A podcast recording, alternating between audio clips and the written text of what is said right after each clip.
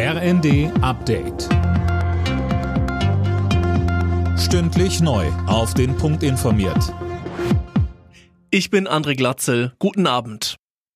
Erhält die Ukraine den Status eines EU-Beitrittskandidaten?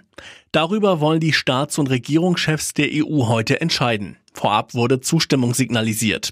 Beim Aufnahmeprozess der Westbalkanstaaten gab es dagegen keine Fortschritte.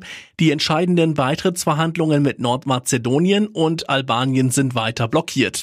Bundeskanzler Scholz bemängelte, dass einige Länder schon jahrelang den Kandidatenstatus haben. Das ist ein Grund dafür, noch einmal neue Anstrengungen zu unternehmen, dass auch diese Länder eine Beitrittsperspektive realistisch jetzt bald umsetzen können und dass alle darauf rechnen können, dass die Zusagen, die Europa gibt, auch eingehalten werden, wenn man in seinem eigenen Land die notwendigen Anstrengungen unternimmt.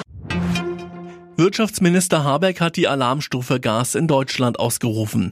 Die Versorgung sei zwar aktuell gewährleistet, man müsse aber mit Blick auf den Winter vorsorgen, so Habeck.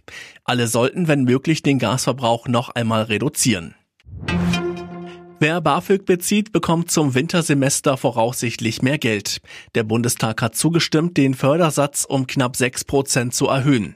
Linda Bachmann, im Moment soll der Fördersatz künftig bei 452 Euro liegen. Genau, und auch bei der Miete sollen Studierende, die nicht mehr bei ihren Eltern leben, stärker unterstützt werden. Außerdem wolle man dafür sorgen, dass mehr Studierende BAföG erhalten können. Dafür werden etwa die Freibeträge erhöht. Auch für Schülerinnen und Schüler sowie Auszubildende werden die Sätze angehoben. Studienvertreter fordern aber schon jetzt Nachbesserungen an der Reform. Die geplante Erhöhung des BAföG-Satzes werde von der Inflation aufgefressen.